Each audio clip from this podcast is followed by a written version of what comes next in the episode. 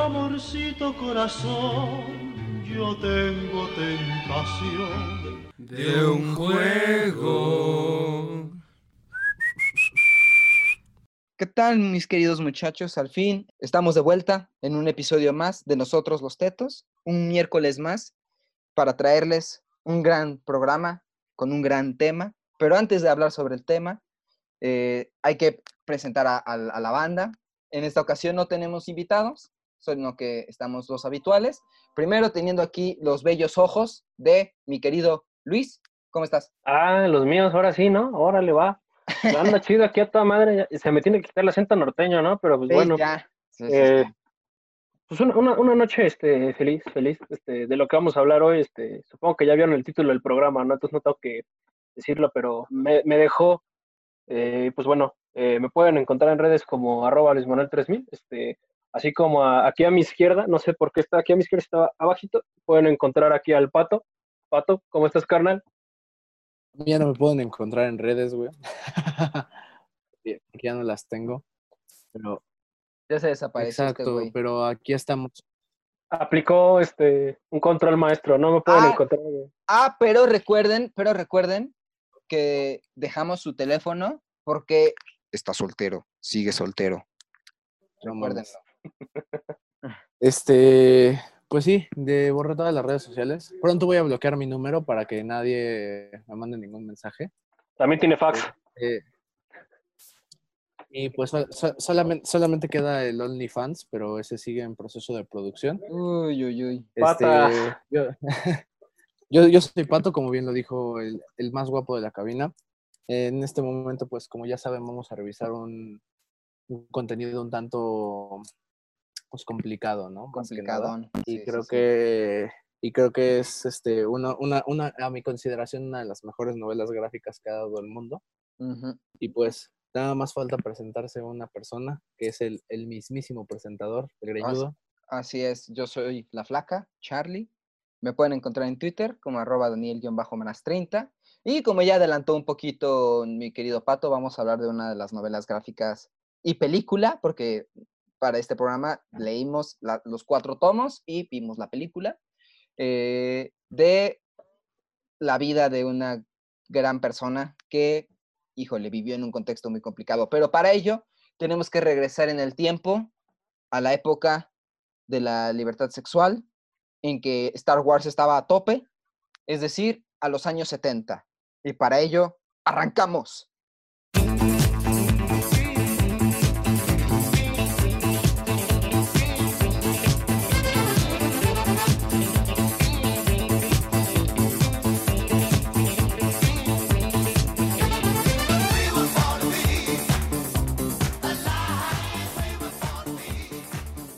Bueno, pues ya estamos, estamos, eh, hemos viajado en el tiempo, aparentemente gracias al DeLorean, a la magia del DeLorean, a la cabina del Doctor Who.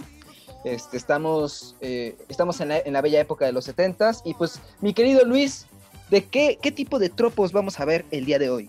Kebab tropos. Eh, Tropos del kebab, tropos de frijoles fritos, tropos de Tropos de Canciones. chile.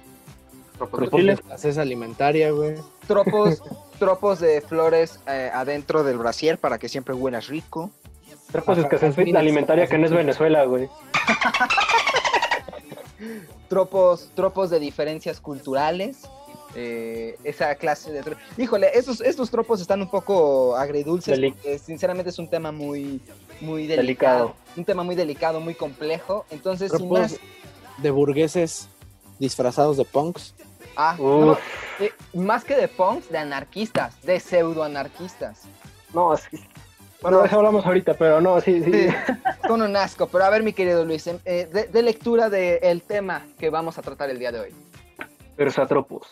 Después de la revolución islámica ocurrida en Irán en el año de 1979, cuando la ayatollah Khomeini se levantó contra el régimen del Shah, una pequeña Marjani Satrapi nos narra cómo fue crecer en la transición impuesta de un gobierno totalitario a otro. Educada en un hogar liberal, teniendo el linaje real de una monarquía en ese entonces extinta, habla de cómo es el desarrollo femenino en una cultura donde hasta los abrazos son considerados fraternidad sexual y un acto vulgar. Como el espíritu de lucha se ve inculcado en infantes que van con trozos de metal que suplantan las llaves del mismo cielo. El desplazo sufrido como un ciudadano de una nación tercermundista en el primer mundo, teniendo que soportar la discriminación, el sobrevivir a la soledad y la carencia afectiva de un hogar que se encuentra desolado por la guerra a miles de kilómetros, hasta su crecimiento como una mujer fuerte y auténtica, como hija de una guerra que ella no pidió ni provocó. La historia del una vez grande imperio persa de Jerjes, reflejado en un ciclo de gobiernos que hacen ver a la ciudad de Persépolis como una maravilla del mundo contemporáneo, con provincias que vienen desde su construcción en granito. Persépolis es una novela gráfica de cuatro partes retratando la vida de su autora Marjane Satrapi, publicada en el año 2000 mientras que Persepolis es un filme animado dirigido por Marjane Satrapi y Vincent Paronao, estrenado en el 2007. Ah, y que además formó parte de la selección del Festival de Cannes de ese año y fue nominada al premio Oscar a Mejor Película Animada, que muy posiblemente se la ganó alguna, alguna película de Disney, pues, porque ese, ese premio fue creado específicamente para Disney, para ganarla fácil. Este, Qué bello, Luis. Qué bello, Luis. Justo hace poquito, bueno, antes de empezar a grabar, el Luis nos había dicho que se había inspirado y había escrito casi dos cuartillas. Yo creo que el güey ya nos iba a hacer un paper sobre la revolución islámica, su contexto histórico, su contexto social, pero... Pues no sé, yo me acuerdo que cuando estaba leyendo este pedo, o sea, te ponen varias canciones que no son gringas, y me puse, no sé, llegó a escuchar tantas veces el himno de Irán, que me sentí con ganas como de, güey, vamos a derrotar el imperialismo. Y fue de, no, espérate, espérate, espérate, por las pies en la tierra, carnal. No estás en ese país, aguanta, güey. No, no, no, no, no, no, no, totalmente distinto. Me ayudó bastante. Es que es como, es como el himno de la Unión Soviética, es que es como de, y Lenin tenía razón, todo lo hagamos por el bello Lenin, ya que es como, todos alaben al grandioso imán, y todo, todo que es como, ah, híjole. Caray, güey. Ah, caray, sí, Pues, una nota a pie de página, güey los, el Oscar a Mejor Película Animada lo ganó Ratatouille, güey, del año 2007. no, güey. y, mira, y, mira una se desarrolla en Francia y otra es una película francesa, ¿eh? ¿Qué onda? ¿Qué onda? sí, pero una habla de cómo Francia quiere hacer comida congelada y la otra habla como Francia te, este, te ayuda a tener raíces biculturales, güey. Creo, creo que, no sé, no. ganó, ganó la imitación, ganó la imitación a la, a la autenticidad francesa. Chale. Sí, güey.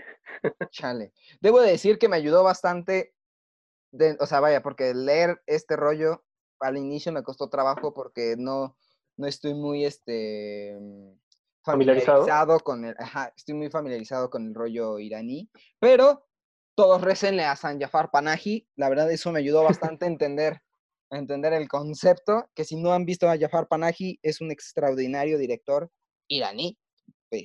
Cabe, creo que no cabe eh, recalcarlo, pero es un gran director que tiene grandes películas y que forma parte del grupo de cineastas que está constantemente censurado. Entonces, es muy... Bueno, pues otro paréntesis dentro del paréntesis, pues este mismo güey, este, claramente vive en un gobierno ya mucho más liberal, ¿no? Porque lo dejaron primero hacer una película tal cual, luego le dijeron, no puedes hacer una película, y el güey se grabó en su casa, luego le dijeron, no puedes grabar en tu casa, y el güey se rentó un taxi. Ajá, y con unas GoPro, vámonos, vámonos. Pero en fin, después de haber leído estos maravillosos persatropos, eh, vamos a hacer un pequeño corte comercial eh, de algunos queridos anuncios y pues regresaremos en un breve instante. No te vayas. Ya regresamos con más cine, juegos, series y otro tipo de cosas que nosotros los tetos adoramos.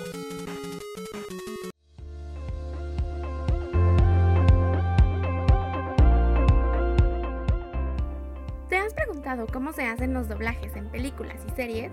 ¿Ese mundo maravilloso de la voz de tus personajes favoritos? ¿Cómo cantan, lloran, gritan o se ríen? Nosotros te diremos cómo lo hacen, que hasta tú podrás hacerlo. Aprende y diviértete en el taller virtual de los secretos del doblaje. Te invita a la Facultad de Ciencias Humanas de la USB este 27 de agosto a las 17 horas. Para mayores informes, visita el sitio de la facultad www.cienciashumaнаsusb.mx. Universidad Simón Bolívar.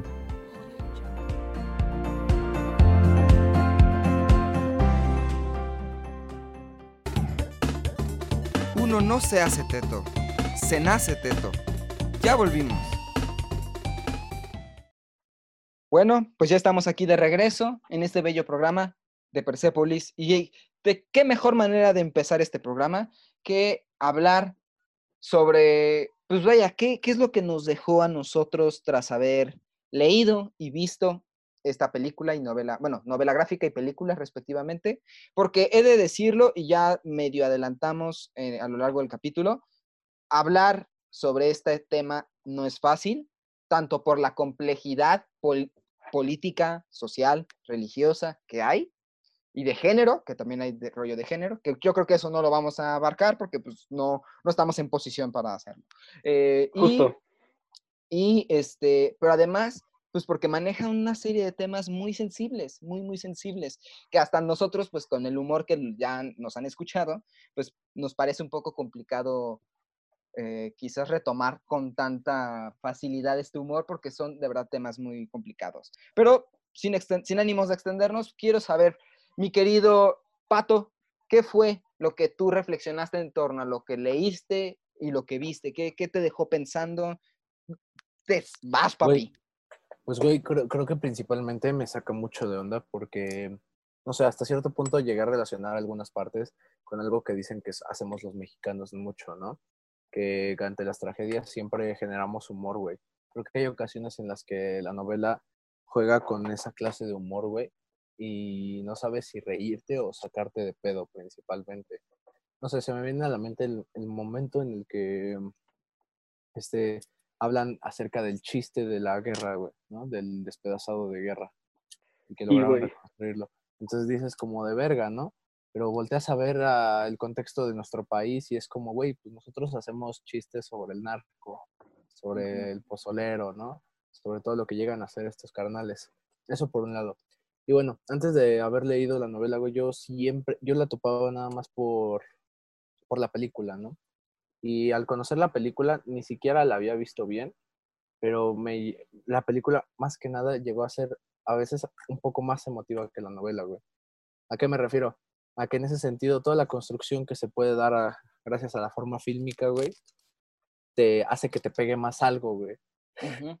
Hace sí. que algo que está sucediendo en pantalla lo veas reflejado y lo adoptes, o sea, tengas esa inclusión.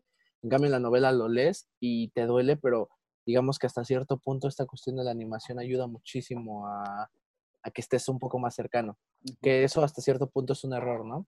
Porque, pues, güey, la novela aborda temas y aborda un chingo de cosas.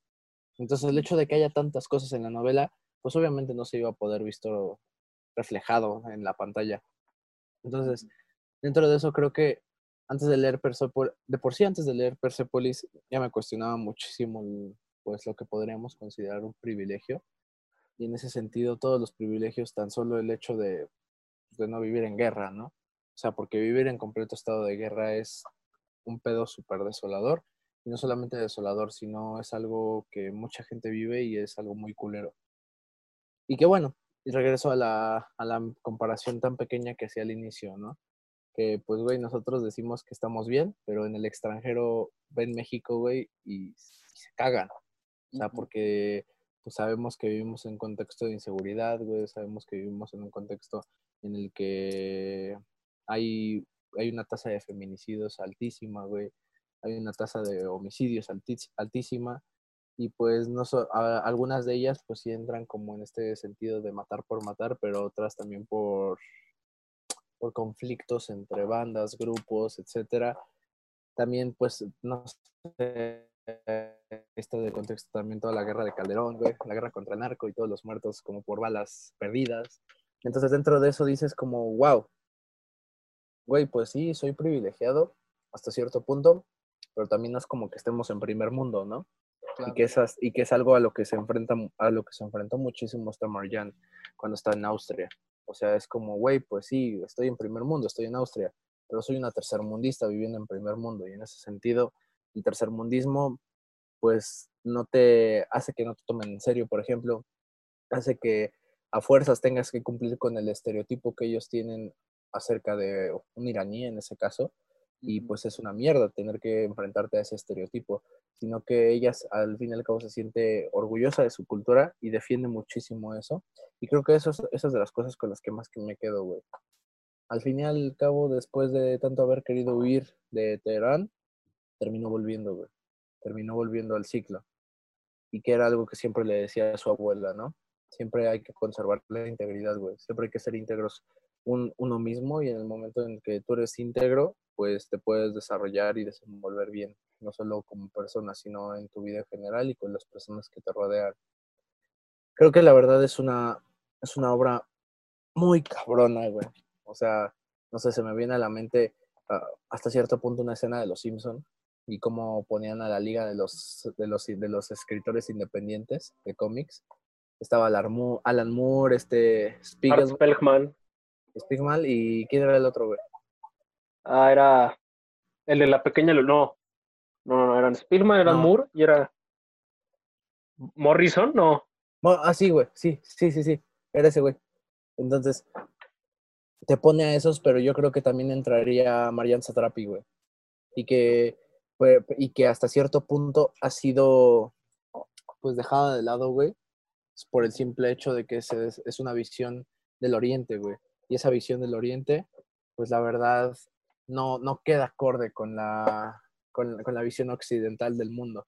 Y que hasta cierto punto, güey, si hace- entrando, voy a, verme un poquito mal, güey. Pero, güey, Ma- Marianne la pasó de la chingada. O sea, la pasó de la chingada toda su vida. Y luchó y salió adelante. Y siempre fue guerrillera, güey. Y nunca estaba conforme con lo que le decían y así. Sí, pero, güey, fue dejada de lado y fueron destacadas obras que hasta cierto punto se burlan del occidental, se mofan, más bien no se burlan, sino se mofan del occidental, pero pues lo terminan endiosando, güey. O sea, tomemos en cuenta Mouse, güey, ¿no? Mouse sí habla del holocausto, güey, habla de todo el pedo que hubo en la Segunda Guerra Mundial, justo con esta analogía entre gatos y ratones. Pero, güey, al fin y al cabo, a Mouse, o y, y bueno, esta, esta metáfora de Mouse, de que los judíos eran ratones y los gatos los alemanes, pues siento que no, pues que, que no se compara, güey, con Persepolis. Y que eso es algo que, que la misma Marianne refleja muy bien, güey.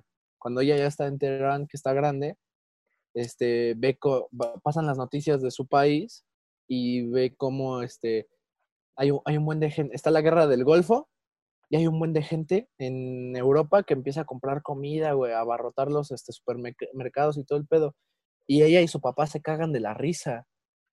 Se, se ríen, güey, se mofan por completo y dicen, no manches, tienen tantas pocas cosas en, qué preocuparse que se preocupan por una guerra que está sucediendo 6.000 kilómetros lejos de ellos, güey y que ellos la, la adoptan y que dicen, es que es la nueva Segunda Guerra Mundial, ¿no?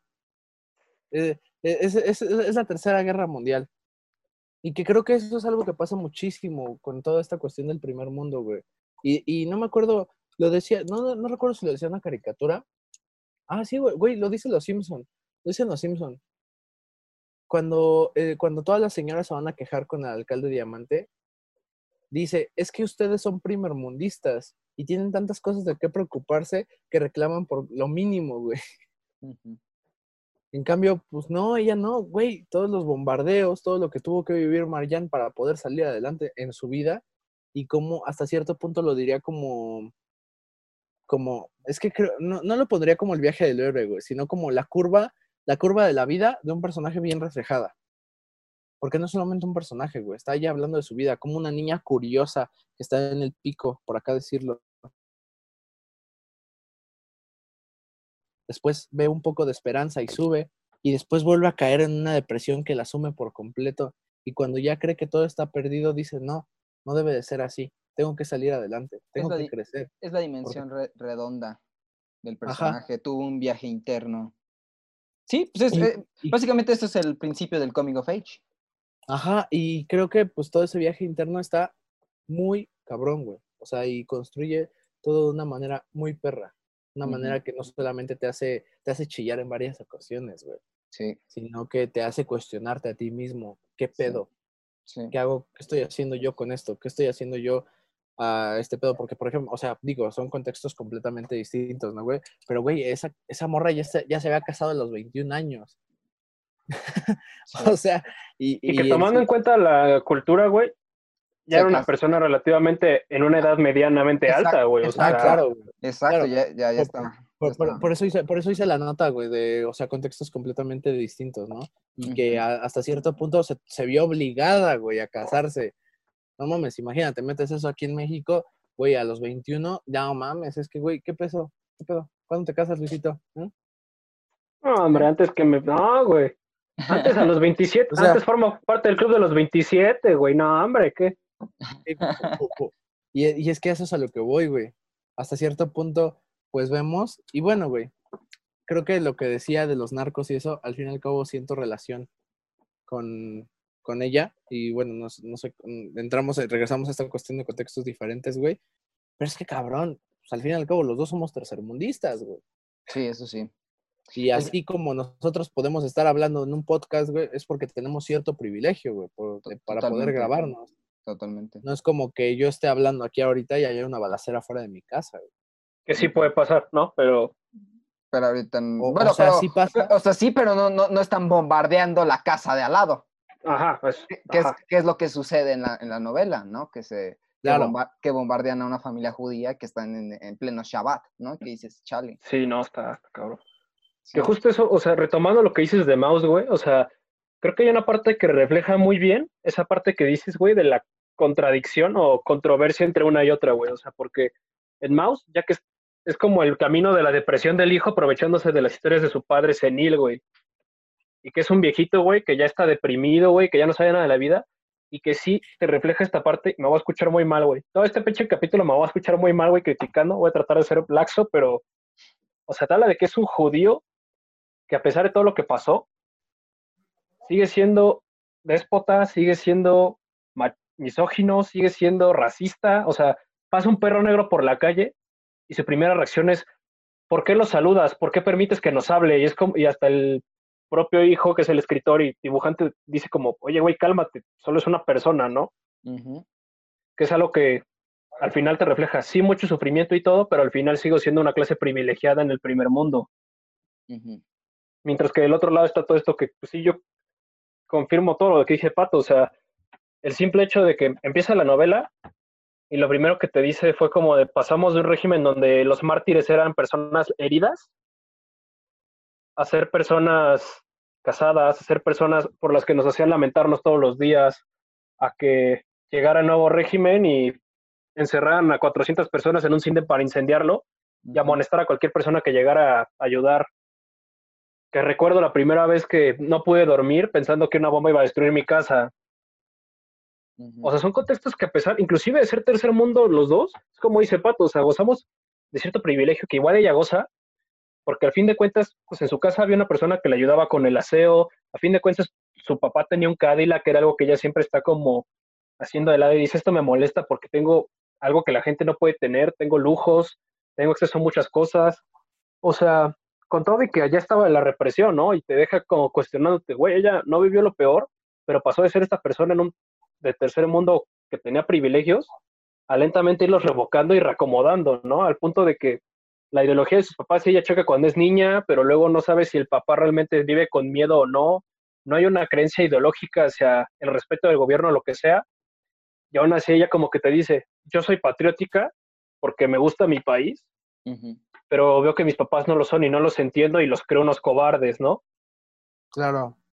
Tanto así que no cree en los medios su papá y cada vez que escucha algo en la tele, a Tiene- huevo escucha la BBC, Tiene que ser la BBC, así Sí, es. güey, siempre. forzosamente.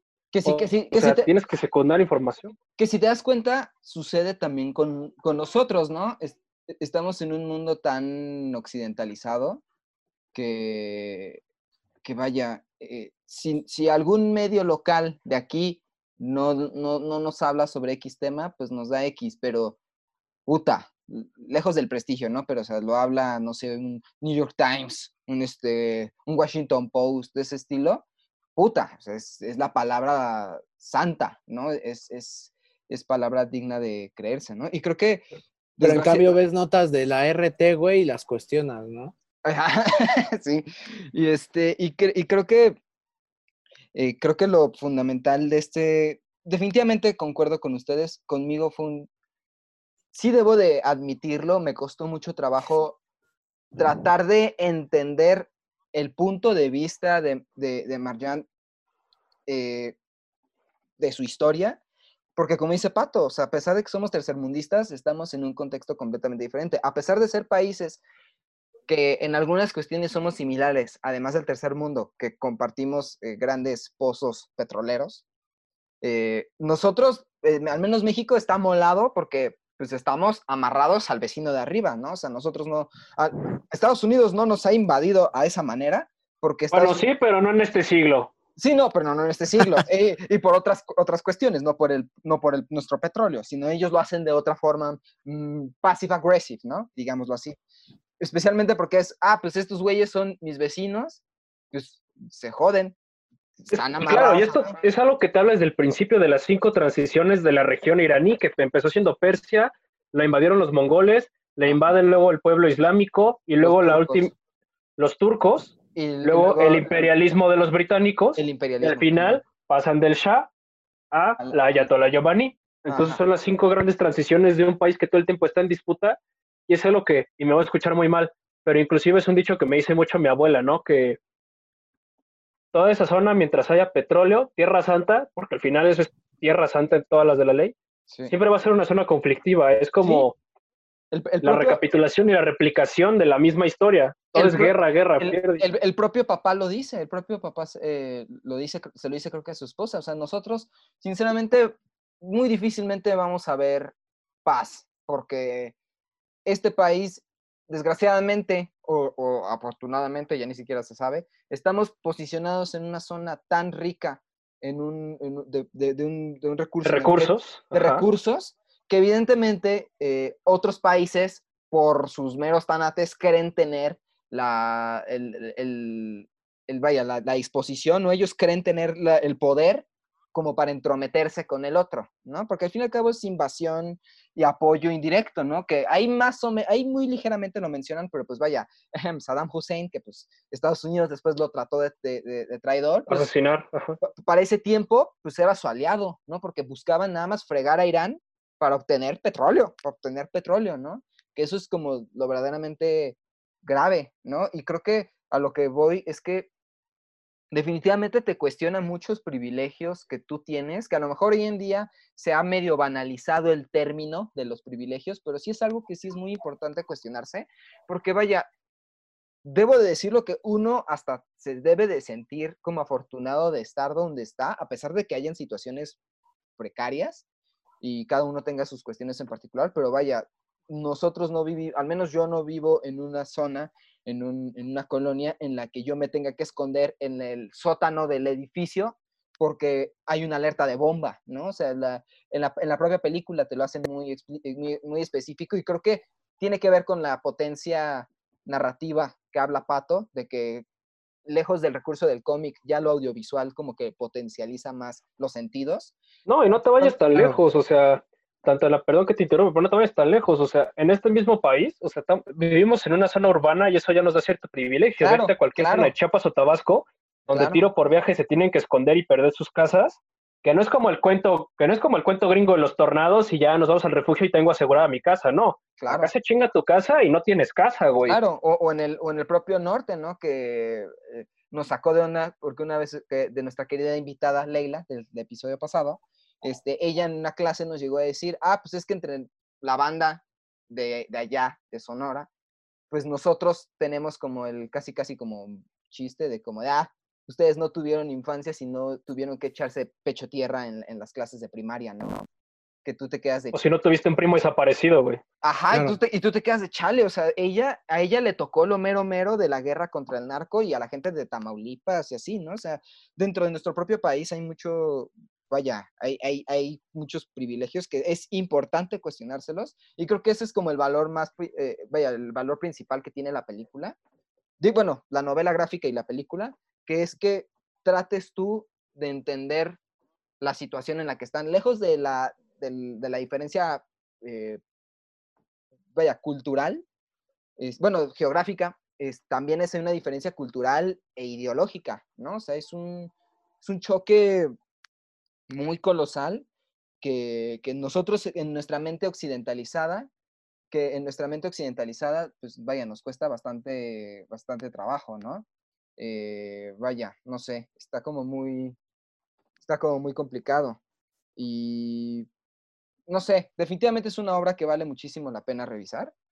eh, y yo espero que vaya, la gente que aquí nos escuche después de este programa se dé la oportunidad, porque lejos de lo entretenido que puede ser, es una lectura muy lúdica, la película es entretenida, sinceramente es algo muy desgarrador, muy desgarrador por, por ver. Pero, este, bueno, para este momento vamos a hacer un pequeño cortecillo, vamos a hacer un corte. eh, los vamos a dejar con, vamos a ambientar la- el episodio con música que viene referido en el, en el, en el programa, bueno, en, el- en la novela gráfica. Y nuestra, nuestra querida protagonista, nuestra querida Marjani, es fanática de, de Iron Maiden, entre otras cosas, pero es- especialmente de Iron Maiden. Entonces vamos a escuchar eh, The Trooper de Iron Maiden, bellísima canción. No te vayas. Ya regresamos con más cine, juegos, series y otro tipo de cosas que nosotros los tetos adoramos. Thank you.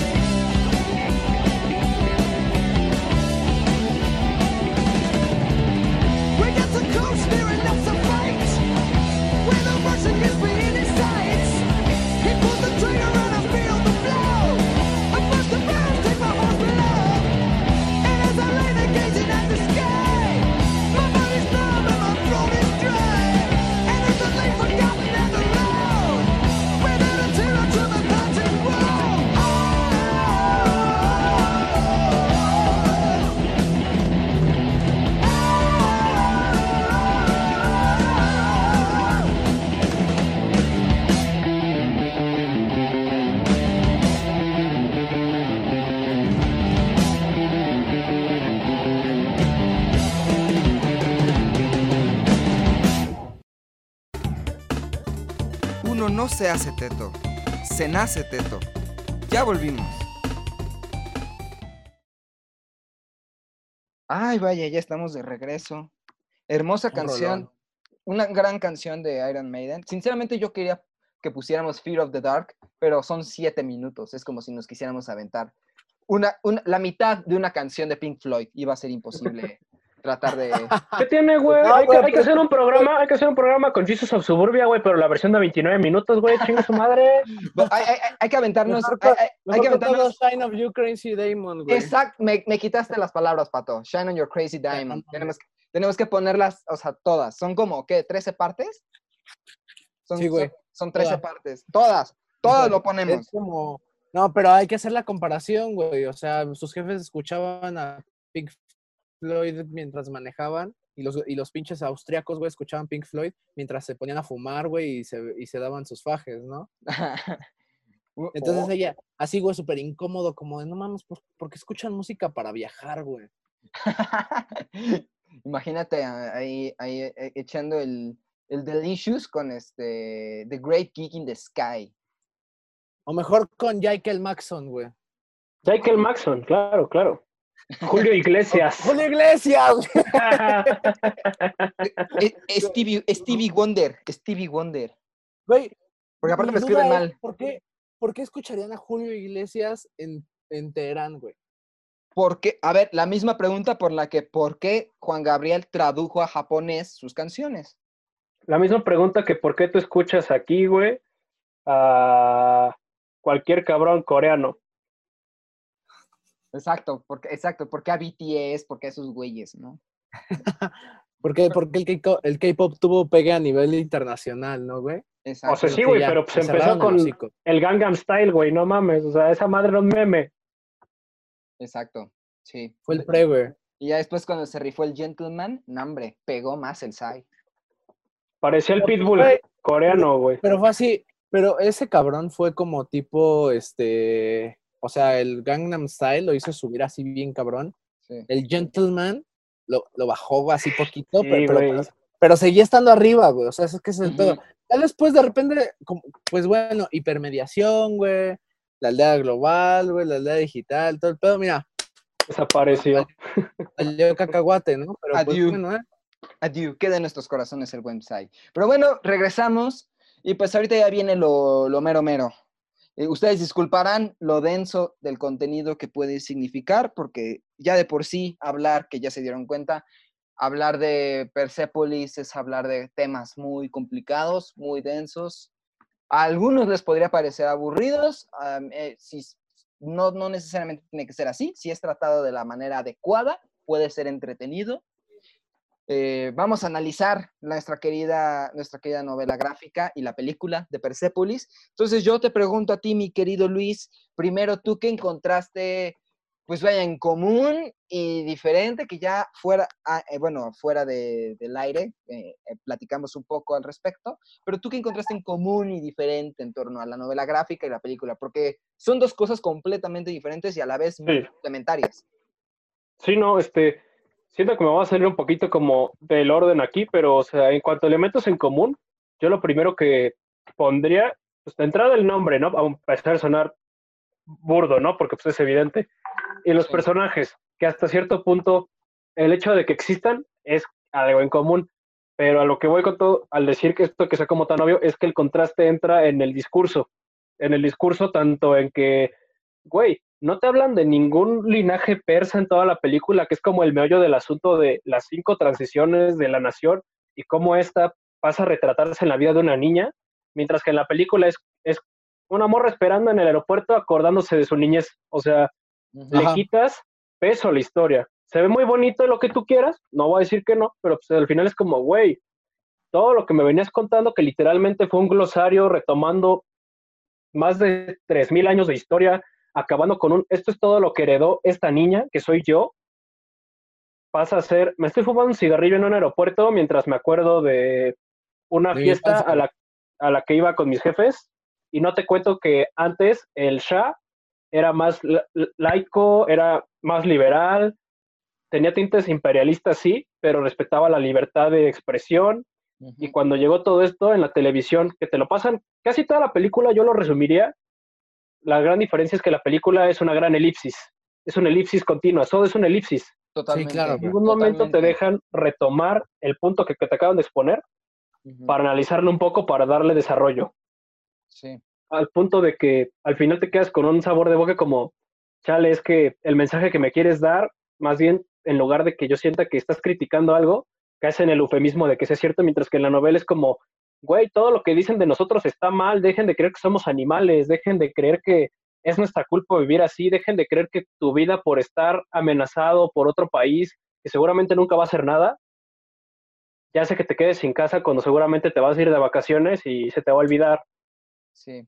Para nosotros es el pan de cada día que salgas a la calle y no sabes si tu familiar va a aparecer, no sabes si a tu hermana, no sabes si por alguna extraña razón tu mamá al día siguiente te vayan a decir, es que fue enjuiciada por el Ashala y tiene que ser apedreada a muerte porque es una puta. Porque así pasan las cosas ahí, o sea, es algo tan fuerte y tan destructivo en la novela que te quedas de, güey, no mames. sí. En la película es un mensaje muy, muy, pues yo diría que es laico en, en cuanto a, a hacer una crítica. Es laico y es muy efímero, o sea, es muy efímero, está muy por, por encimita algo que sí me, me conflictuó mucho, o sea, no tanto en el nivel de detalles per se, porque evidentemente pues es una película, no puede tener el nivel de extensión y además son los, dos lenguajes completamente diferentes, la novela gráfica y el cine son lenguajes muy diferentes, pero... Ang Lee, Ang Lee, pero... pinche Hulk cagado, pinche pepino con patas. Pero el problema que tiene es que se esmera, o sea, como dice Luis, en este rollo de ser una elipsis continua y eterna por los 90 minutos que dura la película, 95 que dura la película, eh, pues parece como un chismo, un, oye, una anécdota que te está contando Marjani, ¿no? O sea, de, de- que, de que tú te hubieras encontrado a Marjani en la vida real y le preguntaras, oye, ¿cómo fue tu, tu infancia? Ah, bueno, ahí te va. Y te empieza a contar, ¿no? Pero no llega a un lado eh, específico, ¿no? A- hay- crea, si no es que no sé si creó o en parte son medio fantasiosos o son representaciones de otros tipos de individuos que ella conoció en la vida real, pero especialmente cuando esta gente privilegiada, que justo es lo que nosotros invitamos a la audiencia a no ser como esas personas, este, que es A no ser como al- alguien que de repente se pone a criticar, oigan, ¿cuánto dejan de propina en los tacos? este, y esta mm, Marjani, cuando está en Europa, eh, están estos individuos que son eh, europeos, que tienen este pensamiento muy eurocentrista, muy ególatra, muy, este, vaya, con humos de superioridad, especialmente el hijo de puta de Momo, o sea, mamonzote de primera. Sí, no, cabrón. Este, y, y vaya, no. O sea, en la novela gráfica es muy puntual con el tipo de crítica, ¿no? O sea, en la novela gráfica, además, te, te puntualiza, además del rollo de la diferencia, pues, laica, eh, religiosa que hay, que trajo consigo el Shah y después la, la República, este, también trae rollos de, pues, la visión occidentalizada de los hechos y la versión orientaliz ah, bueno, oriental, que es su versión de, los hechos, ¿no? De, de qué es lo que al final ella quiere hacer. Y aquí no, sino simplemente es, ah, voy a cumplir, o sea, yo creo que a ella le dijeron, queremos hacer una adaptación de tu peli, ver, digo, tu novela gráfica, bueno, va, yo la voy a dirigir, va. Pero, pues, nomás hay que hacer un resumen de lo que trata, o sea, no hay que ahondar en alguna, no hay que ahondar en la, en la crítica que necesita la película. ¿Sabes qué me imagino? En alguna pinche junta que llegara la, no, no, sé, porque esto es algo que yo interpreto, ¿no? Pero pues, como te habla en la novela, güey, siento que llegó alguna junta y fue de, ¿por qué chingados aparece Godzilla? Yo no en ningún momento lo de Godzilla, güey, ¿por qué chingados ponen a Godzilla en mi película? Ah, es que eso vende.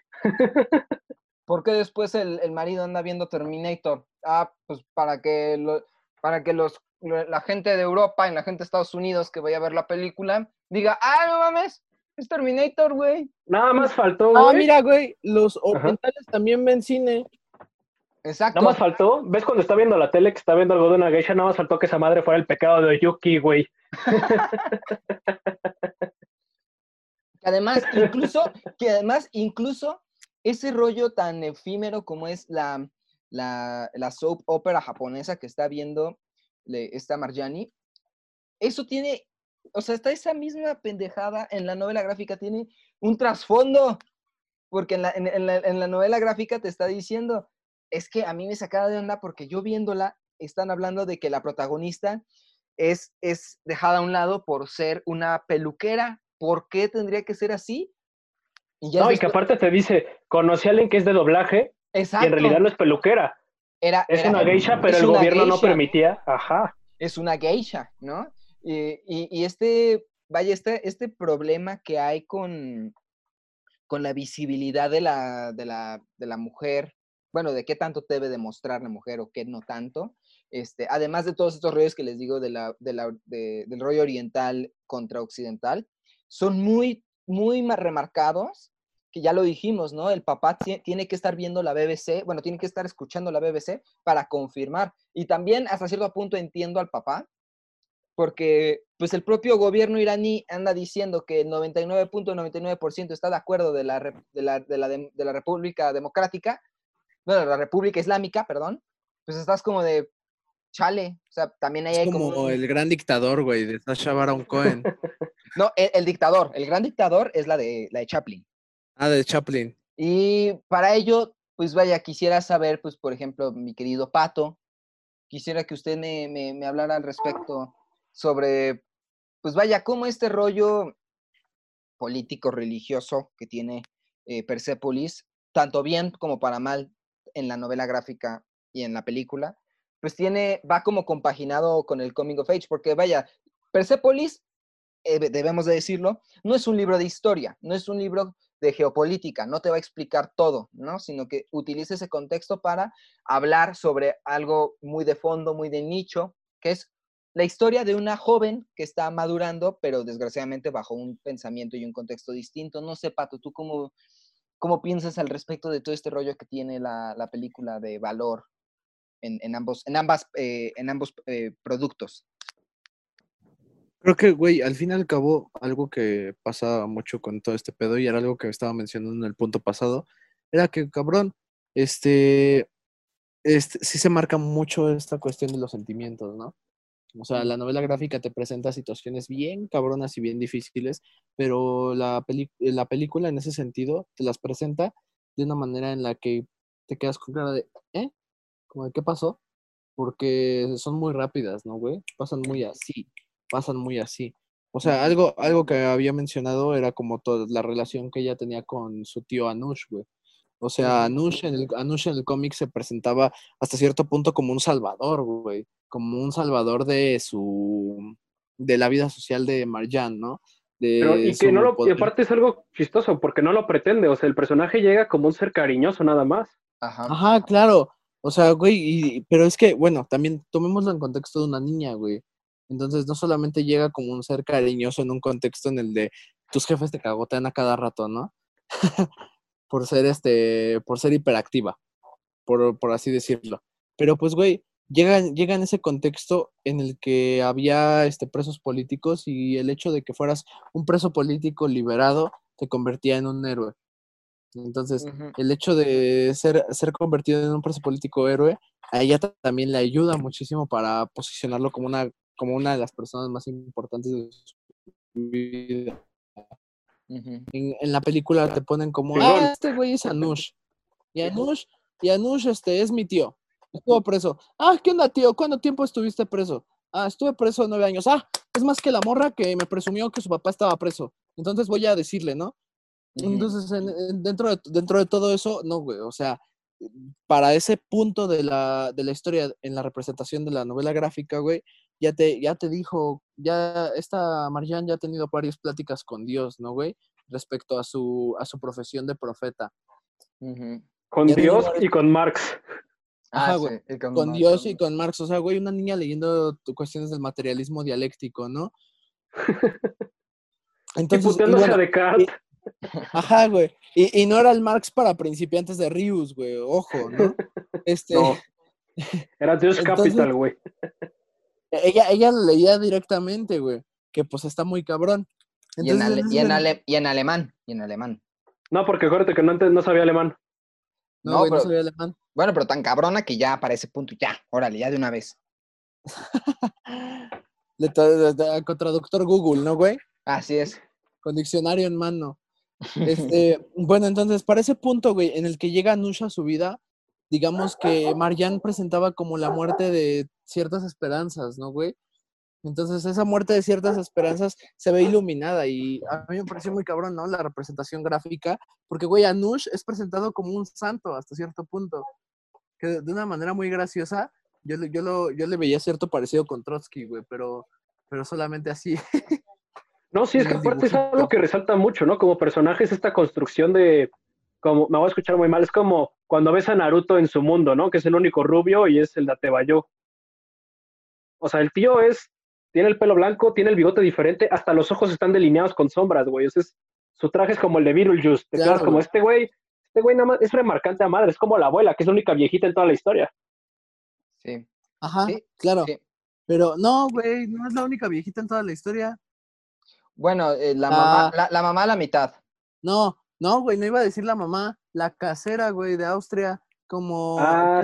Ah, claro. Der, der Kuten, der Kotor, una madre así, Der Hall.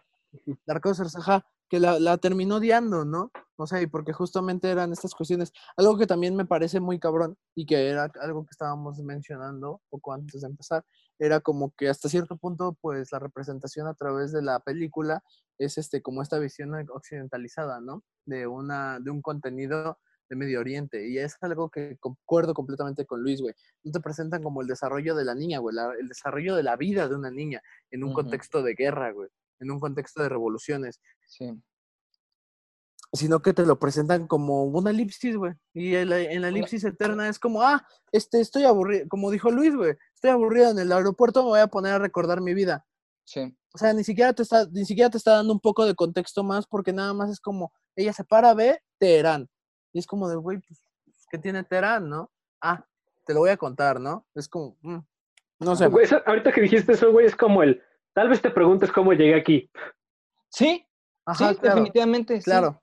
Sí, y además con este rollo de la, de la, y de la, vaya, es que todas las partes, todas las, las etapas de la vida de, de, de Marjane son, son muy importantes, pero yo creo que la, la, de la, la de la niña es, funda- la, bueno, la, etapa infante es como fundamental para ella, porque primero, tiene, además de, lejos de sus, de sus figuras paternas, como sus figuras top de cómo ella va a concebir el mundo es, uno, su abuela, y dos, el tío, ¿no? O sea, el tío, además de pin- pintarlo como héroe, como salvador, es la principal figura de inspiración de cómo ella debe de ser en vida, ¿no? Eh, eh, cómo debe de obrar, ¿no? Y aquí lo dejan como un personaje más que nada más es producto del capricho de una niña de querer presumir que, que tiene una mm, que tiene un familiar que es más héroe que otra, ¿no? Un, heroímetro, ¿no? Por así decirlo. Y Además, eso, digo, ojo, eso en la película también pasa, pero en la película te lo rematan diciendo, dejé de pensar que era un privilegio tener a alguien que fuera mejor a Ajá. entender el dolor ajeno, ¿no? Como lo del papá piloto de su amiga, que era un héroe y que su forma de consolarla es, tu papá fue un héroe, me hubiera gustado que en lugar de ser un héroe se hubiera quedado encarcelado y siguiera vivo, ¿no? Te quedas de Claro, verga, güey. Claro, claro, totalmente. Sí, esa clase de cuestiones como que las deja muy de lado y además, pues la visión de una niña de un conflicto social tan efervescente como fue la Revolución Islámica, pues vaya, no es fortuita, ¿no? O sea, en la novela gráfica, lejos de que sí se ve en la película que juega a ser este Castro, eh, bueno, se- ser el Che Guevara, pues con los niños se pone a jugar constantemente al, a la revolución, ¿no? Se pone a jugar que, que ella, es, eh, ella es una revolucionaria, ¿no? Y, hasta cierto punto, ahí te lo dice, yo dejé de lado mi sueño de ser profeta para ponerme las armas y vámonos, ¿no? O incluso la parte, que esto no es ningún spoiler, banda, esto, es de los, del, el- esto sucede en el primer tomo, pero que se va con la empleada doméstica, se van las dos a una manifestación sin permiso, ¿no? O sea, un acto totalmente subversivo. Y además que después la propia niña se va con sus papás a una manifestación, ¿no? O sea, es como la, el despertar ideológico de la juventud, que aquí queda muy de lado, simplemente desde, como dice Luis, eh, me estoy acordando y sí, me tocó ver esos rollos en mi vida, pero pues eh, X, mejor les voy a contar este, otra, otra serie de cosas que pues, sinceramente no. Mejor me voy a poner a cantar Eye of the Tiger en vez de explicarles más este, cómo influyó esta revolución para mí, ¿no?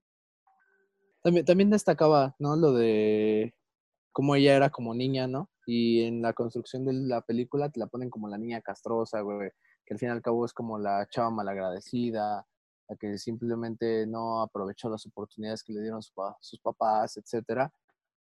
Y que en el cómic no, güey. En el cómic sí te dice como todo. O sea, te dice, pues, güey, es que no es como que ella fuera una malagradecida, sino que la cabrona se deprimió, güey por completo. Tuvo una depresión que pues la orilló hasta cierto punto pues quitarse la vida, ¿no, güey? Que cosa, cosa que no ponen en la película. Que pues al fin, al fin y al cabo planeó, güey, y dijo, pues, güey, ¿qué voy a hacer con mi vida? Ya que estaba en, en Teherán otra vez con sus papás. Así que se, que se fueron creo cuatro días o diez Sí. días. Diez días se van. Se fueron, se fueron 10 días y ella dice, pues bueno, pues me voy Ya, a matar. O vámonos. sea, ya, o sea, no quiero, no quiero tener nada que ver aquí en la vida. ¿Y qué? Pues eh, ap- quiso aplicar la de la del Padrino 2, güey,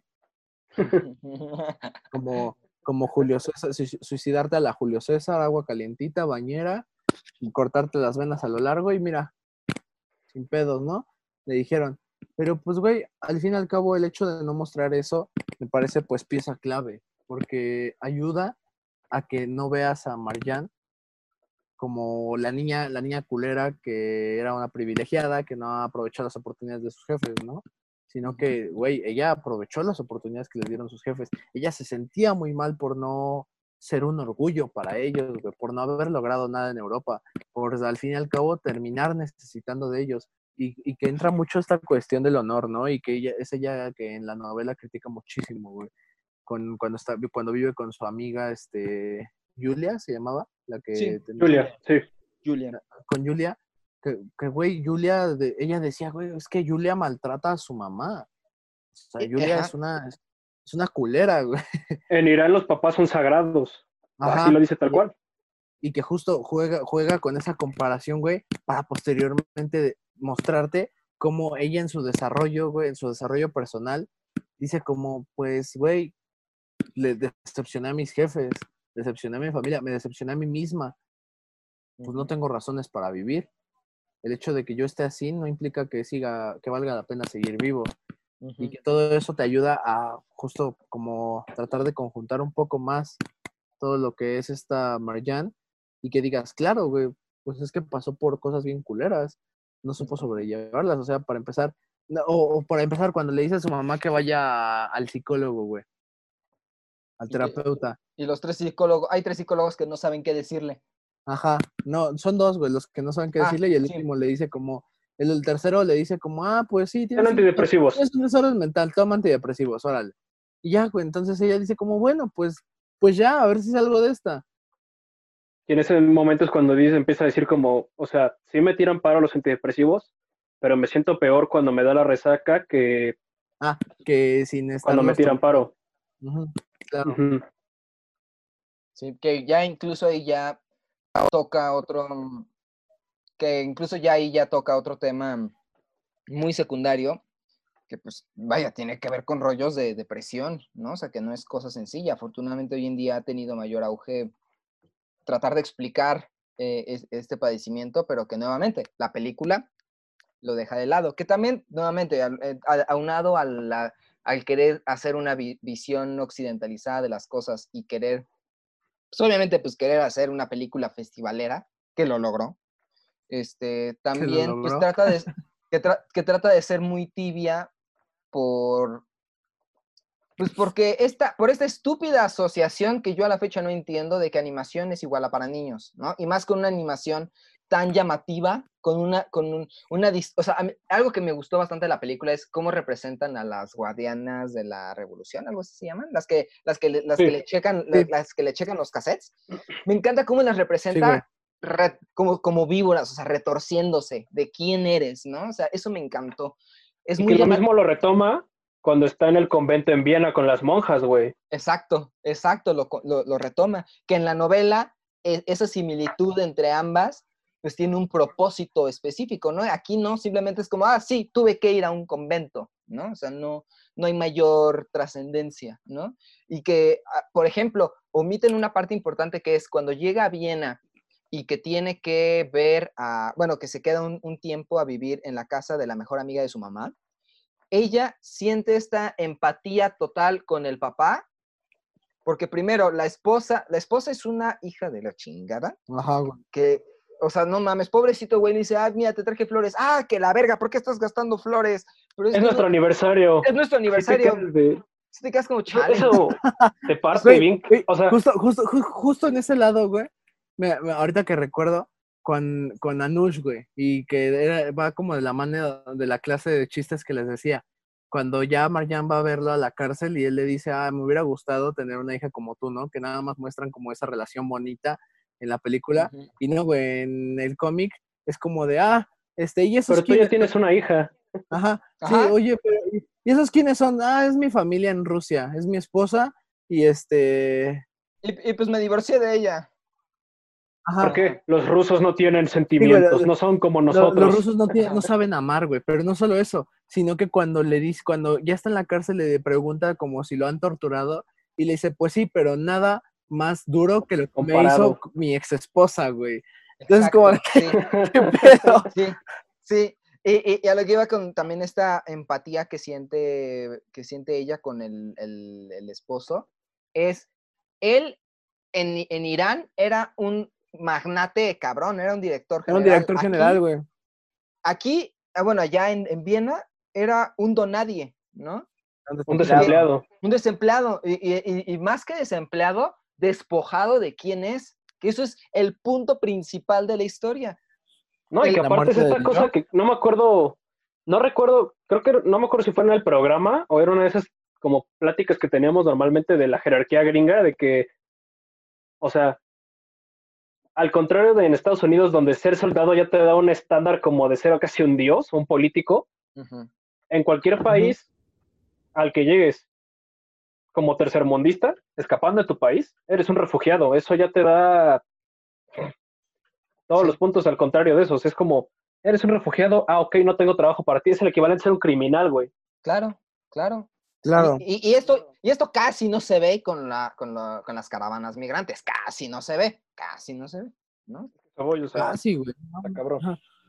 ¿No? Y este, y creo que a lo mejor yo pienso que por, nuevamente, por esta estupidez de querer mostrar, eh, bueno, esta, esta estúpida asociación entre animación equals infantil, pues quieren no tocar temas tan densos porque si bien a lo mejor un niño no entendería al full todo lo que está viendo, pues evidentemente la animación le va a llamar la atención y tocar temas de este índole como de la liberación sexual, puta, eso ya es un problemón.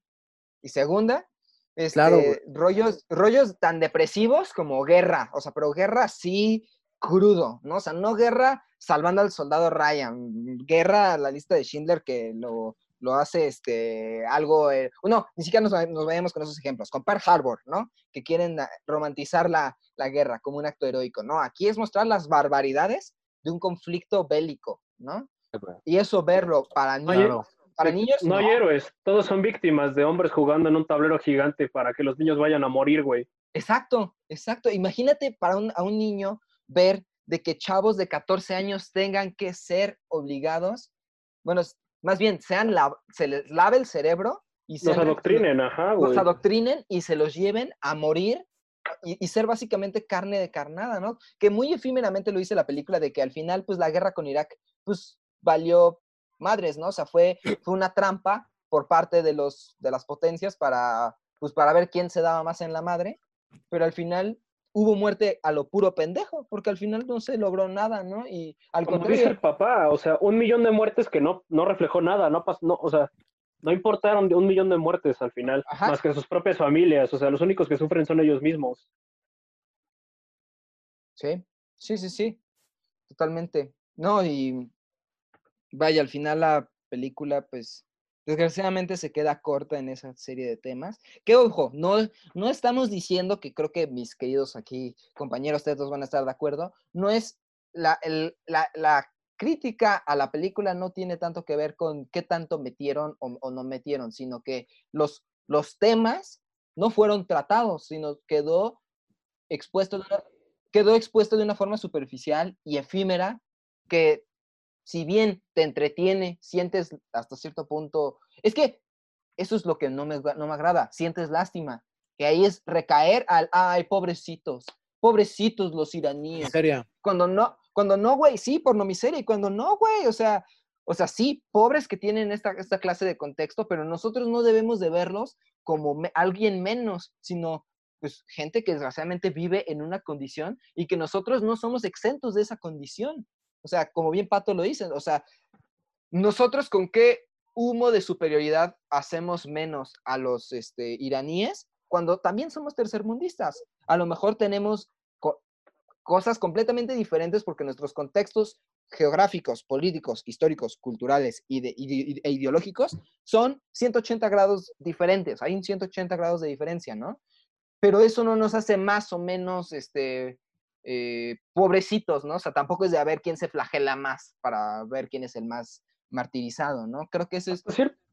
Creo que hasta cierto punto en ese sentido, aquí en México al menos, hablando como mexicano que también goza de ciertos privilegios, güey, no es nada que no veamos, por ejemplo, esta idiosincrasia del white chicken que se ha popularizado hoy por ser más una burla, pero que realmente también habla de una imposición, o sea, güey, la, la puta ex- las putas expresiones que a mí me cagan de hay que darse un baño de pueblo o Ándale. pobre es pobre porque quiere, güey, o sea, no, ¿en qué puta cabeza cabe?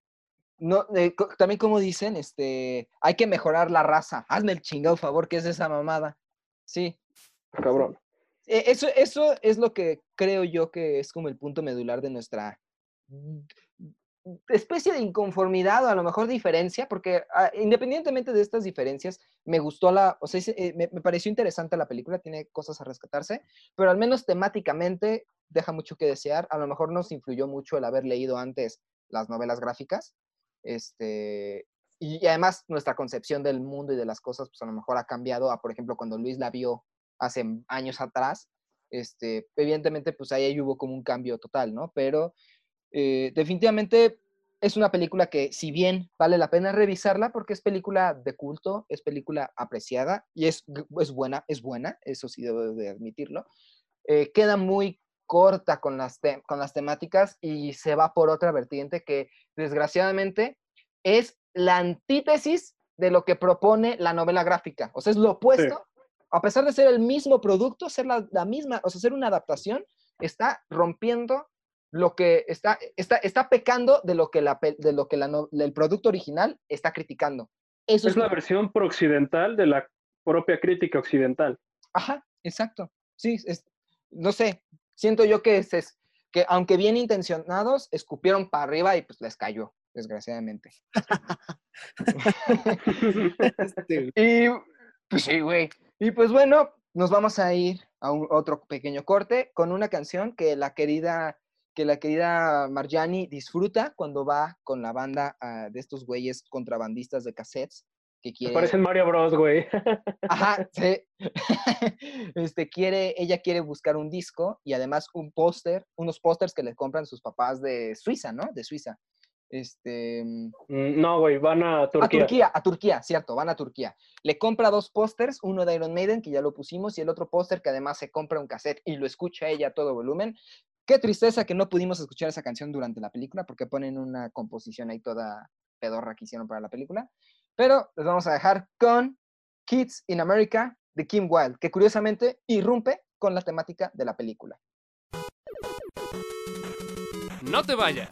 Ya regresamos con más cine, juegos, series y otro tipo de cosas que nosotros los tetos adoramos.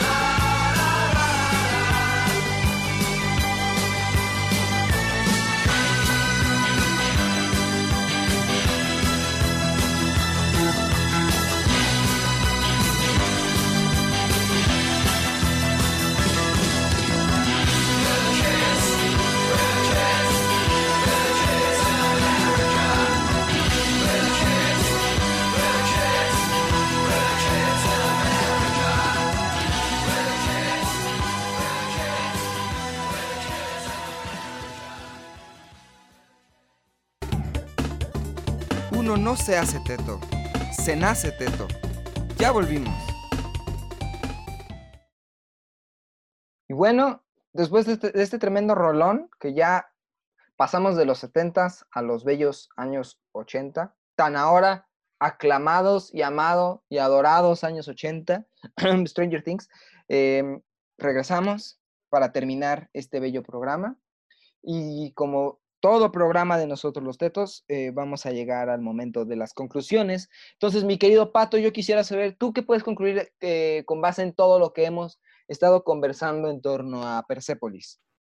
Pues que, güey, al fin y al cabo, creo que Persepolis no solamente es el reflejo de la vida de una niña, como una niña X, que podríamos decir, o que podría ser considerado, sino que la neta, güey, me parece que Persepolis es el reflejo de toda una vida y cómo esta vida se ve- fue afectada por la guerra y los diferentes contextos históricos que tuvo que vivir, güey, ¿no? O sea, sí, hasta cierto punto, digamos que Marjan era, este, era un tanto privilegiada, güey, cuando estaba en el, en el régimen del Shah, porque, güey, pues, sus jefes se preocupaban por toda su por toda su educación, güey, se preocupaban por verla crecer, pero no solo eso, sino que se preocupaban por que su hija estuviera bien.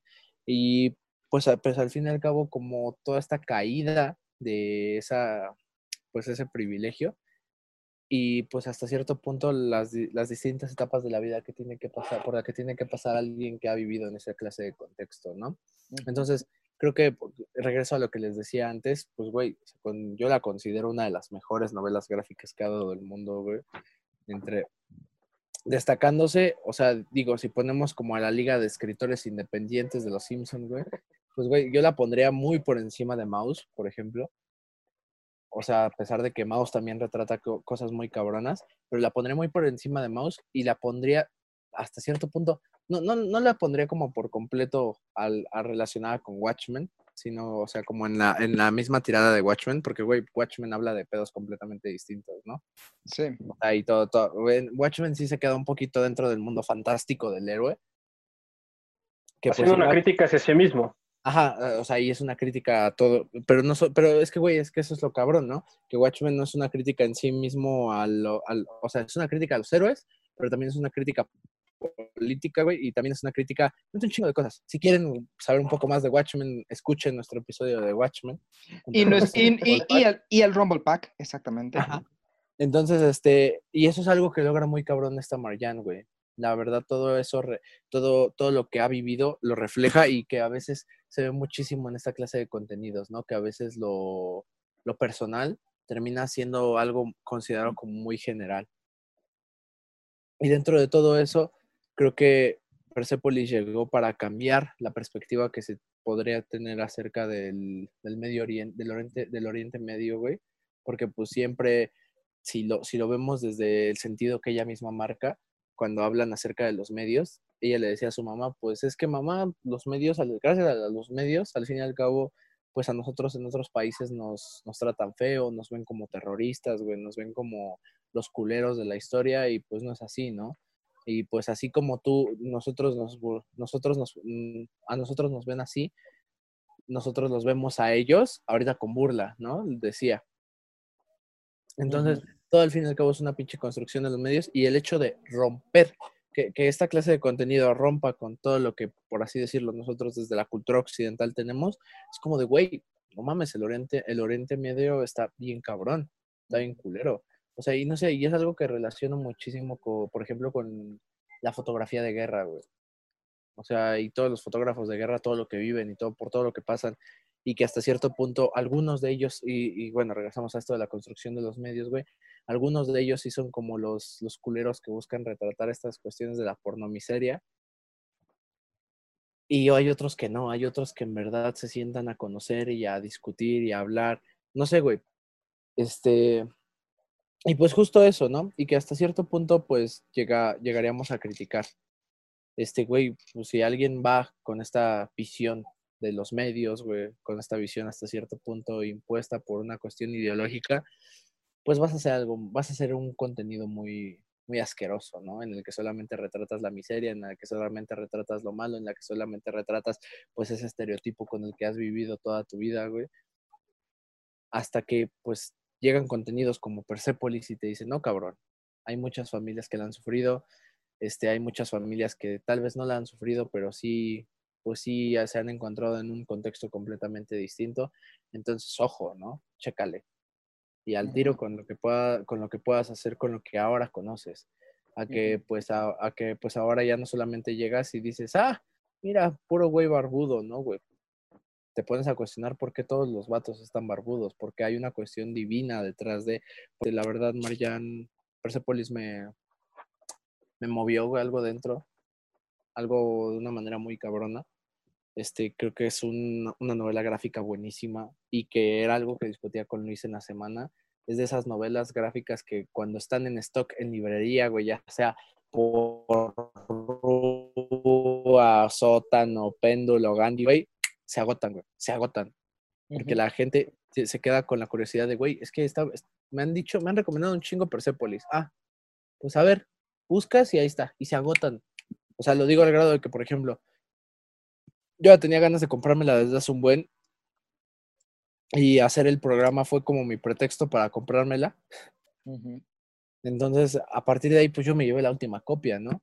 Y la verdad, pues es una, es una magna obra. Yo me quedo con que es una magna obra. La verdad, este muestra como las diferentes complicaciones por las que tuvo que pasar alguien para poder vivir su vida y no solamente en un sentido de conflicto bélico, sino en un sentido personal y de un viaje interno tan cabrón, güey, que le tomó toda, pues toda su misma vida, ¿no? De empezar con la ilusión de ser una profeta, güey, una niña que, que difundiera la palabra de Dios y que difundiera el bien para todo el mundo. O sea, que una de sus reglas fuera que todos se respetasen y se queriesen, que otra de sus reglas fuera que las, que las viejitas no pudieran sufrir dolor. Entonces, a pasar con alguien pues completamente distinto, con una mujer completamente, pues no, no, diría depresiva, güey, como, es que no sé, como que su perspectiva de vida ya se me quedé mucho con esta cuestión de lo, de lo happy sad. Pues de, la, de- pues de la resignación, de que, pues, Ajá. chale, vivo aquí, y- pero, pues, la vida sigue. La Ajá, vida, claro. La vida, haya- la vida eh, como dice el Ian Malcolm, la vida, Ah, en la vida, se, la vida se abre camino, ¿no? Ajá, sí. Entonces, pues, pues eso, güey. No sé, no sé qué opine el güero en este caso respecto a sus conclusiones. Por favor, Luis, dale. Siento que algo que no hemos tocado, o sea, no tanto como todos los demás temas hasta ahora, es que inclusive hay que cuestionar, o sea, sí ya hemos hablado del posicionamiento religioso, del posicionamiento político y de todas las implicaciones, pero aún así eh, no hemos hablado de la misma parte que, no lo quiero como minimizar ni nada, o sea, es esta parte de que la misma, el mismo personaje ya goza ciertos privilegios dentro de la obra. Sí se le caen y todo, pero en todo el- toda la obra tiene privilegio y lo demuestra y lo dice y reniega de ellos. O sea, es algo que inclusive es un cuestionamiento interno hacia la personalidad, que es lo que le cuestiona estos conflictos internos, ¿no? El, por un lado estoy en un país precario, pero por otro lado tengo la oportunidad de irme a Europa más de una ocasión, no nada más cuando escapé de, en mi adolescencia.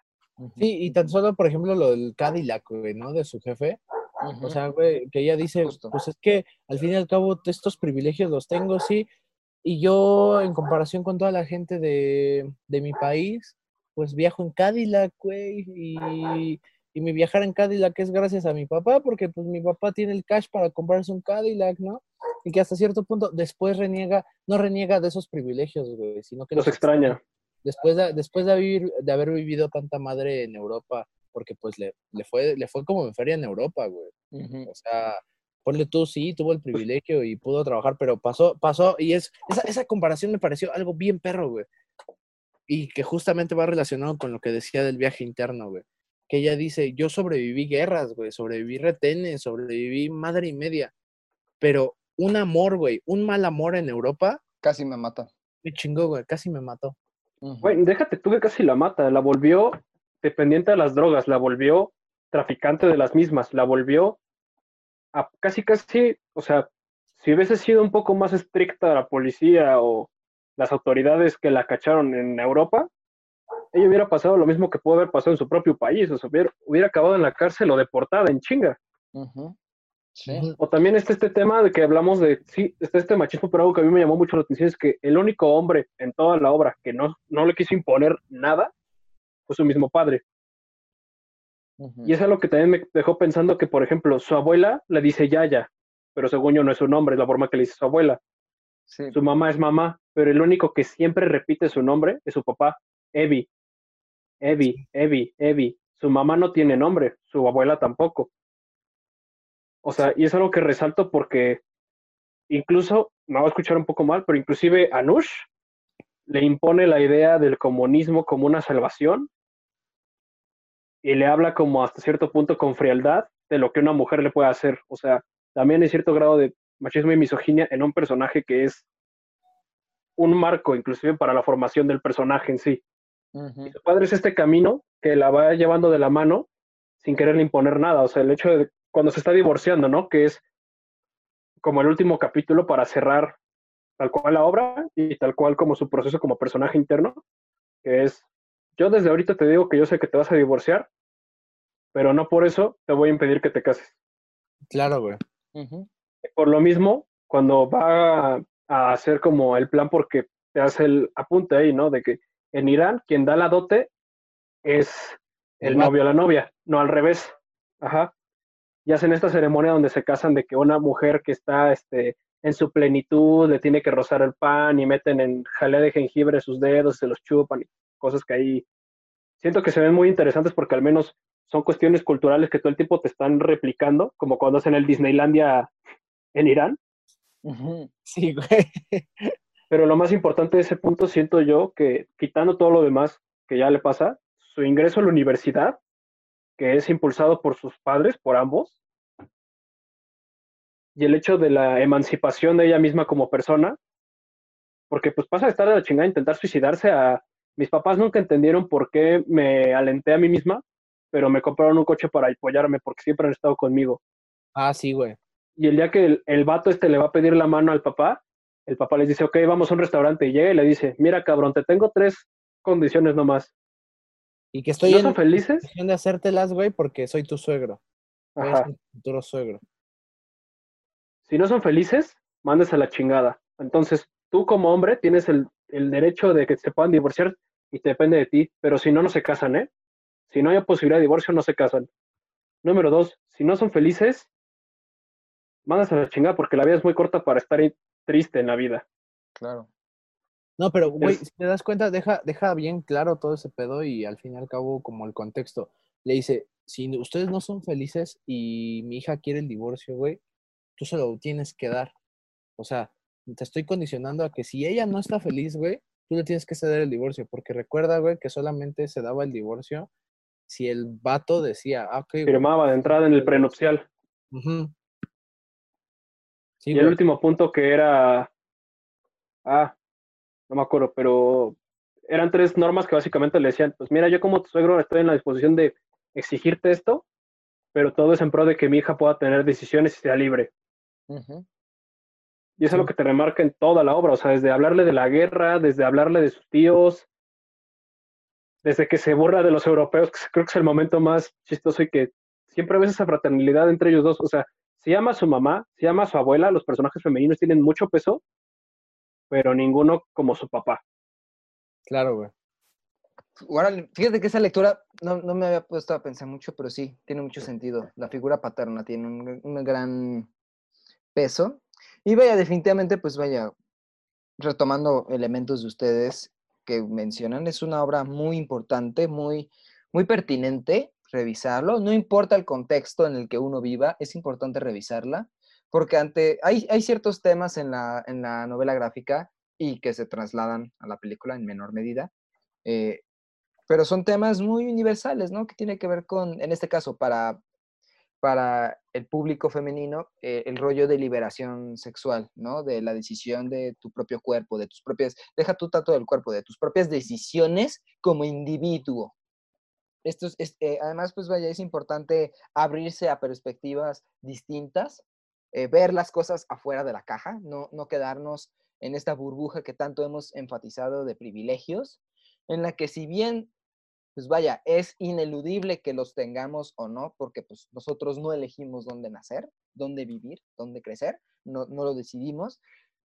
Algo, algo provechoso se debe de hacer con esos privilegios que uno goza, ¿no? Y, y- y- y- también, además de aprender a utilizarlos, o sea, bueno, a utilizarlos a tu favor, pues también eh, ser empático, que creo que es la palabra principal que en este mundo ya se perdió. Hay que ser empático con el, con el otro, entender el contexto del otro, no nada más quedarse con el rollo mediático que te presentan de, ah, sí, los iraquíes son malos, ¿no? Este, No, y que inclusive es una parte que, perdón, o sea, dentro de lo que tú dices, me recuerda esta mm, como viñeta enorme, donde te dice, una vez que empezó el, el conflicto entre Irak y Kuwait, que empezaron a llegar todos los Kuwaits con nosotros, que, que, pues, los odiábamos, ¿no?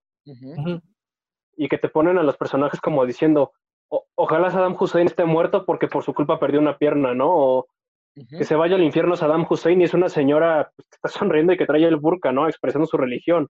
Sí, por Saddam Hussein perdí a mi, perdí a mi esposo, ojalá se mueran ellos y todos los iraquíes, muerte a Irak y así, o sea, es un tipo de empatía que inclusive promueve el odio, pero es como tú dices, hay que tener empatía para saber qué es lo que te están expresando, güey, o sea, no es nada más como el mensaje de odio. Sí, y especialmente, vaya, sociedades como Estados Unidos es experta en mandar a la chingada esto, porque ellos son expertos de ver a alguien con, con aspecto este, libanés, este, de Oriente Medio. De, de- o extranjero, pero especialmente de Oriente Medio, dicen, este güey es terrorista, este güey trae una bomba escondida, ¿no? Que es- eso es muy despreciable, muy, y en Europa, Europa que se le pinta como la cuna de la civilización, la cuna de todo, este, es, es peor, es, pe- es peor, es peor. Con, Claro. con, lo- con- con la gente de Kenia son mil veces peores, ¿no? O sea, con, con los propios islámicos que llegan a, a Europa, especialmente a Francia, de ahí el contexto importante de, de la obra. Este, Bueno, pues es como hablar de todo, toda la ola que está recorriendo el mundo de inmigrantes, que es culpa de los países primermundistas, que lo implican en primer lugar exponiendo toda esta explotación de recursos, invasión de gobiernos. O sea, vámonos a Chile con eh, Pinochet, vámonos a Argentina con el peronismo, vámonos a Bolivia, vámonos a Venezuela, vámonos a Kuwait, claro. vámonos a la propia Irán, vámonos a Sudáfrica, etcétera, etcétera, etcétera. Y así, pues podríamos hacer 13 horas o más. Enlistando, enlistando todo, toda esa serie de injusticias. Y sí, creo que la, la reflexión al final que queda de todo esto de haber leído Persépolis, gracias a un contexto desconocido para nosotros que es el Oriente Medio, pero ojo, que sea un contexto externo no implica que sea el único que hay que entender, sino todo contexto de cualquier lado, incluso dentro del propio país, dentro de la misma colonia, hay que entenderlo y ser Sí. empáticos y saber por qué la gente está viviendo porque sí. Y por favor, dejen de pensar en sus mamadas de el pobre es porque quiere, porque no, no es así. Hay cosas muy, muy ojetes de por medio que quedan muy, muy, son muy dolorosas. Pues con este programa totalmente serio, pero no, no por eso eh, no, no, no enriquecedor. Yo espero que no se aburra la gente, ¿no, güey? Nada más. Yo también espero lo mismo, pero bueno, ya eso ya lo sabremos. Bueno, ni siquiera sabemos las estadísticas, ¿no? Entonces ya hay que dar en, la- en el, en el rollo de la gente. Este, muchísimas gracias por habernos escuchado. Yo soy Charlie, a.k.a. La Flaca. Me pueden encontrar en Twitter como arroba Daniel-Maras30. A mi querido Pato ya no lo pueden encontrar en redes sociales, pero ya, despídete, papi, al menos. Bueno, pues yo fui Pato. Acá es un gusto, como siempre, compartir, compartir sesión de Zoom con mis dos grandes carnales. Y pues la verdad creo que sí, es- este ha sido el tema más serio que hemos tratado, güey. Creo que hasta se nota en la clase de bromas, porque no hicimos tantas, güey. No, porque la verdad es un, es un tema muy, muy, muy denso. muy- Delicado. muy pe- de- eh, pues a mí no me queda nada más que despedirme y que nos volvamos a encontrar el, el próximo miércoles. Ya ahora, por favor, se despide la güera. Hola, soy la rubia. Este, esta vez traté de ponerme una, la varita un poquito más alta en cuanto a cuestión de bromas igual, porque pues es un tema muy sensible en varios aspectos, ¿no? O sea, tanto lo que uno se puede cuestionar internamente como lo que implica para todo lo demás, desde el aspecto de género, desde el aspecto religioso, desde el aspecto de la crítica social, desde el aspecto migratorio, desde el aspecto que lo quieras ver. O sea, es algo que no tiene un- una sola integridad. O sea, tiene su propio humor, pero su humor es como lo que decía Pato hace rato, ¿no? De la idiosincrasia del mexicano es burlarse de su propia miseria, ¿no? Y eso se puede aplicar pues, en cualquier otro aspecto, ¿no? Y pues a- creo que es algo que también como cultura, si bien no podemos entenderla, creo que es algo que podemos acoger y entender. Por eso yo me quisiera ir haciendo la recomendación, si tienen alguna pues, algún escape mental o alguna especie de interés por algo más que sea su propio país en ese aspecto, que no sea una novela como Scott Pilgrim que les retrate lo bonito y feliz que es estar en Canadá emancipado sin que nadie te tenga que mantener o lo bonito que es este un lugar como el programa anterior en San Pedro Garza donde vives de los ahorros de tu papi. Lean Persepolis y no aseguro que les cambie la vida, pero al menos va a poder dejar pensando, que es algo muy gratificante y pues, a mí me hizo llorar unas 8 o 15 veces y me hizo cuestionarme al menos unas 500 cada vez que avanzaba por página. Así es. Y Me bueno, pueden encontrar en redes como arroba Manuel3000. Exacto, eso estaba esperando que lo dijeras. Bonita reflexión, Luis, por favor, pero este, córtale. dale, dale, papi. No, pues recuerden, nos pueden seguir en, en Facebook como facebook.com diagonal los tetos oficial o buscándonos simplemente como nosotros los tetos. Igual en Instagram, arroba los tetos oficial, estén ahí al pendientes, porque de una vez les vamos avisando, dentro de tres semanas, nosotros los tetos cumple un año. Entonces, eh, si bien no ¡Un estamos- año! ¡Un año! si bien no estamos seguros qué vamos a hacer exactamente, pues vaya, esténme al pendiente porque a lo mejor ahí se nos va a ocurrir algo, algo cotorrón, algo bonito para hacer. Este, pueden escucharnos a través de Spreaker, Spotify, Apple Podcast, Google Podcast, más las eh, plataformas anexas que nosotros no entendemos de dónde vienen, pero eh, ahí lo pueden hacer. Si tienen algún tema que quieran sugerir, lo pueden hacer a través de estas redes sociales, escribiéndonos. Y pues vaya, muchachos, sin nada más que agregar, recuerden que somos una, una, una, dos, tres. Nosotros, Nosotros los Tetos. tetos. Ahí va, ahí va, ahí va. va saliendo, ahí va saliendo. Dos trenzas. Recuerda escuchar Nosotros los Tetos todos los miércoles de 4 a 5 en frecuencia USB.